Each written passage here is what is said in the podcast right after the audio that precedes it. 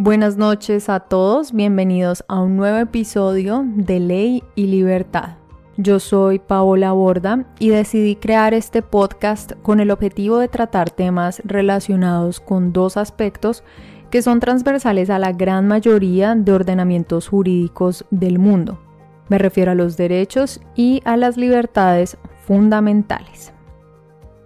Hoy vamos a tratar un tema interesante y de actualidad que está relacionado con las manifestaciones que en este momento se están llevando a cabo en Cuba. A mí me inspiró escribir sobre este tema un tweet que vi circulando por Facebook de Renzo Hotwalker, si lo pronuncio bien. Vi por Google y es el director de una revista que se llama Más Libertad y dice así, abro comillas. No entiendo por qué protestan en Cuba. Es uno de los países con más igualdad del mundo, la educación es totalmente gratuita, cubre a toda la población y son potencia mundial en salud. Cierro comillas.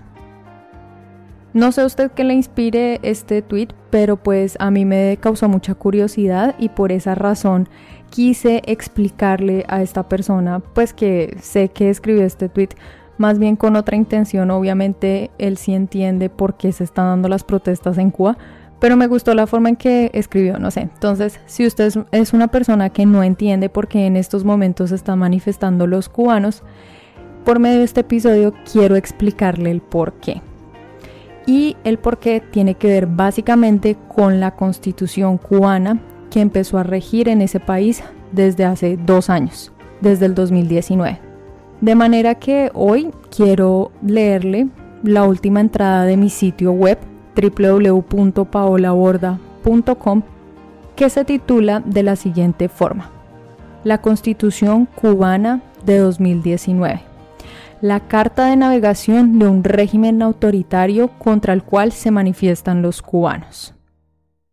Antes de empezar, quiero Mm, detenerme por un momento y agradecer a las personas que en los últimos días se han sumado a esta comunidad en YouTube y en Spotify.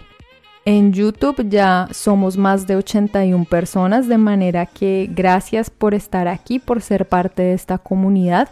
Y si usted aún no hace parte de ella, lo invito a suscribirse, a dejar un like y a escribir en los comentarios cualquier sugerencia de contenido. Dicho esto, comencemos con el episodio de esta noche.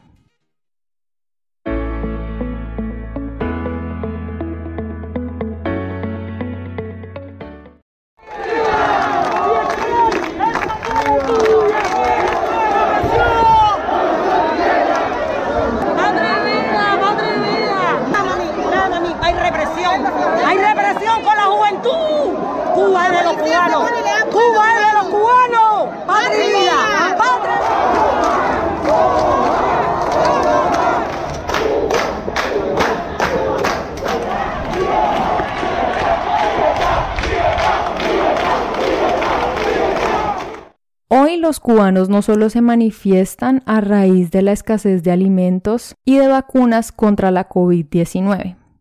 Los cubanos piden libertad y el fin de un régimen autoritario que les ha despojado de sus derechos fundamentales por más de 60 años. Las manifestaciones iniciaron hace dos días, el domingo 11 de julio de 2021, en San Antonio de los Baños, Luego se extendieron a otras ciudades como Alquizar, Alamar, Artemisa, Bauta, Camagüey, Cárdenas, Palma Soriano, Matanzas y Huira de Melena. Incluso en el malecón de la capital, La Habana, varios ciudadanos comenzaron a agruparse movilizándose hasta el Capitolio, donde fueron reprimidos por adeptos al régimen que atendieron la entre comillas, convocatoria de enfrentamiento realizada por Miguel Díaz Canel hace unas pocas horas. Y por eso también aquí estamos convocando a todos los revolucionarios del país, a todos los comunistas, a que salgan a las calles en cualquiera de los lugares donde se vayan a producir estas provocaciones. Hoy, desde ahora y en todos estos días. Y enfrentarla con decisión, con firmeza, con valentía.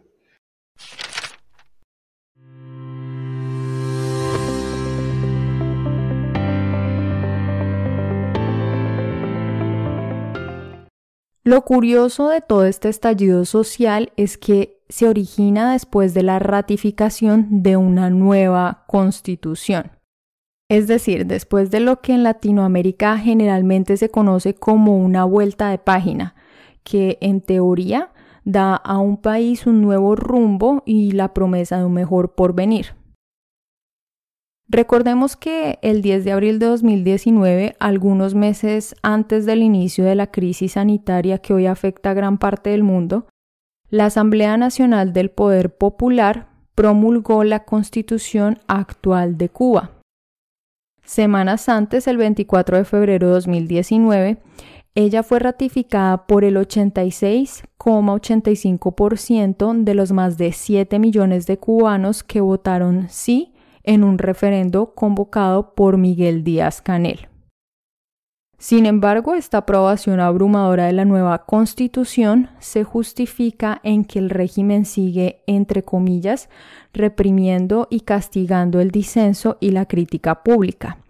Y digo entre comillas porque estas son palabras de Human Rights Watch, específicamente transcritas en el informe mundial que ellos emitieron en 2018 sobre Cuba.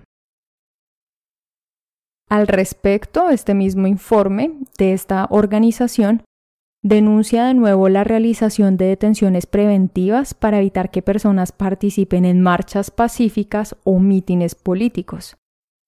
De hecho, varios hechos de represión violenta, detenciones, agresión física e intimidación fueron reportados horas antes de la votación del referendo 24 de febrero al cual hemos hecho alusión pues varios ciudadanos salieron a las calles a marchar a favor del no, exigiendo democracia, libertad y un cambio real en el sistema político de la isla. Por otra parte, el día del referendo, el hashtag yo no voto fue viral en las redes sociales, espacio donde miles de cubanos expresaron su rechazo mayoritariamente desde el exterior. Esto porque al interior de la isla, como dice Human Rights Watch, el gobierno bloquea sistemáticamente el acceso a estos sitios web dentro de Cuba y solamente una parte de la población cubana tiene la posibilidad de leer páginas web y blogs independientes debido al acceso limitado a Internet y a su elevado costo. Asimismo, fue denunciado que en ciertos puestos de votación fue obligatorio el uso de lápiz y no de tinta o de esfero para marcar la boleta del referendo.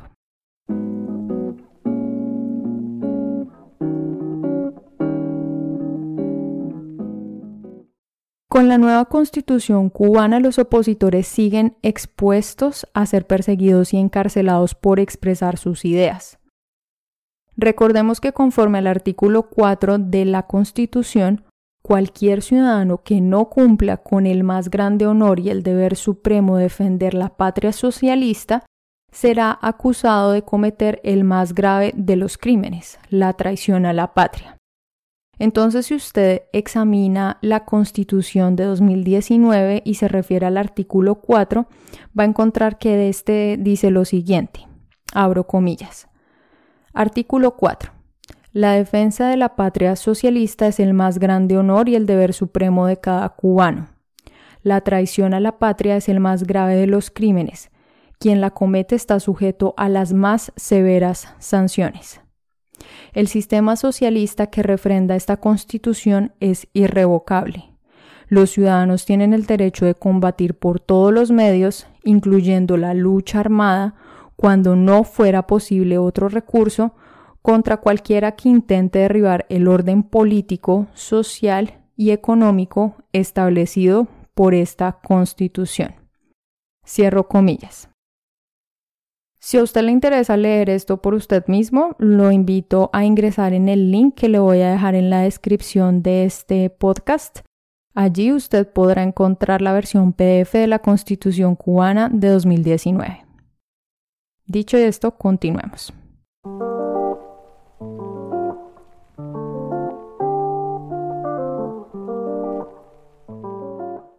Human Rights Watch indica que a los críticos del gobierno no se les reconocen las garantías al debido proceso, como el derecho a ser oídos en audiencias públicas y con las debidas garantías por un tribunal competente e imparcial. Esto debido a que en la práctica los tribunales están subordinados al poder ejecutivo y al legislativo, lo cual impide que exista verdadera independencia judicial. Como resultado del uso arbitrario de la fuerza, de la corrupción de la justicia y de una constitución, que en este caso es la más reciente, la de 2019, el Partido Comunista de Cuba, conocido por sus siglas PCC, el único partido que de hecho es legal en la isla, es el que permanece y podrá detentar el poder político del país. Y al respecto, el artículo 5 de la Constitución cubana indica lo siguiente. Abro comillas.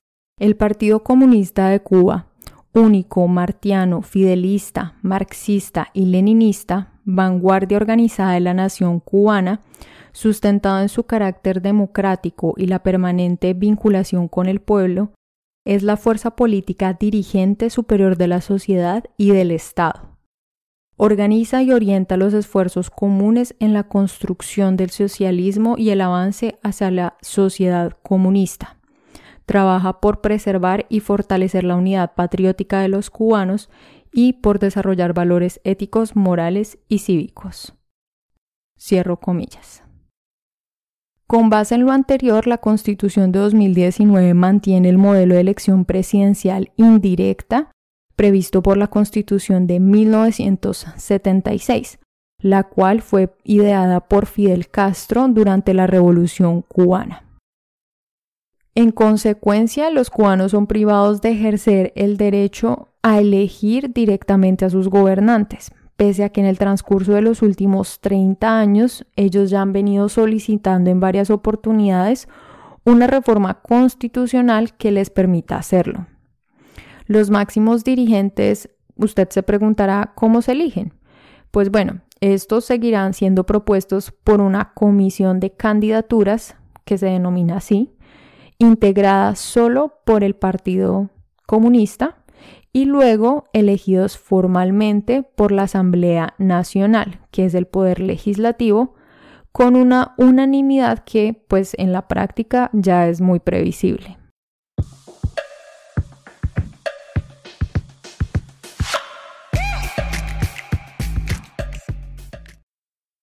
Cuba necesita urgentemente una transición hacia la verdadera democracia. La protección y la garantía de los derechos y de las libertades fundamentales de cada uno de sus ciudadanos lo exige. No más patria o muerte. Cuba debe ser patria y vida.